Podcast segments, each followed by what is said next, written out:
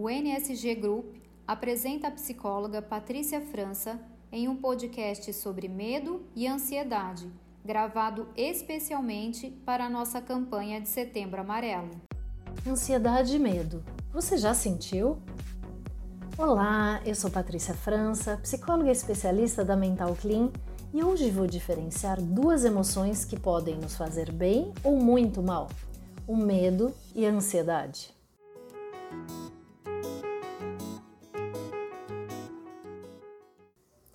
Durante toda a nossa vida, sentimos muitos medos: medo do escuro, de cachorros, de levar bronca dos pais.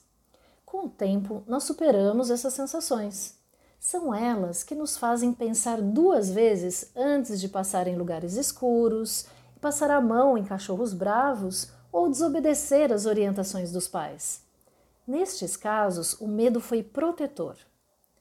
Mas à medida que vamos crescendo, criamos outras barreiras, como o medo de falar em público, de realizar uma tarefa diferente no trabalho ou de viajar de avião, por exemplo. Enfrentar um desafio novo sempre é desconfortável, mas precisamos racionalizar e superar esse medo.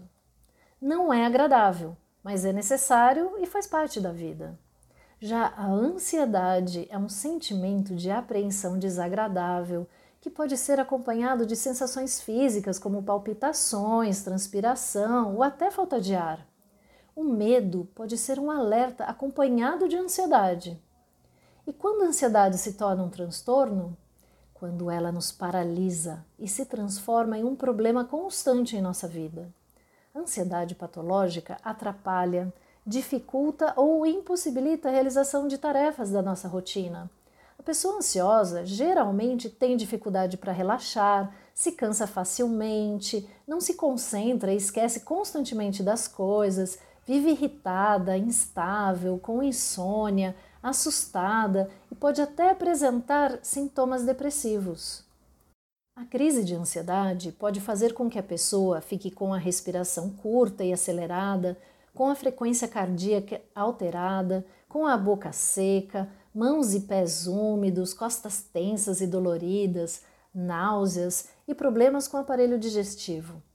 Com a pandemia, o número de transtornos de ansiedade tem aumentado cada vez mais.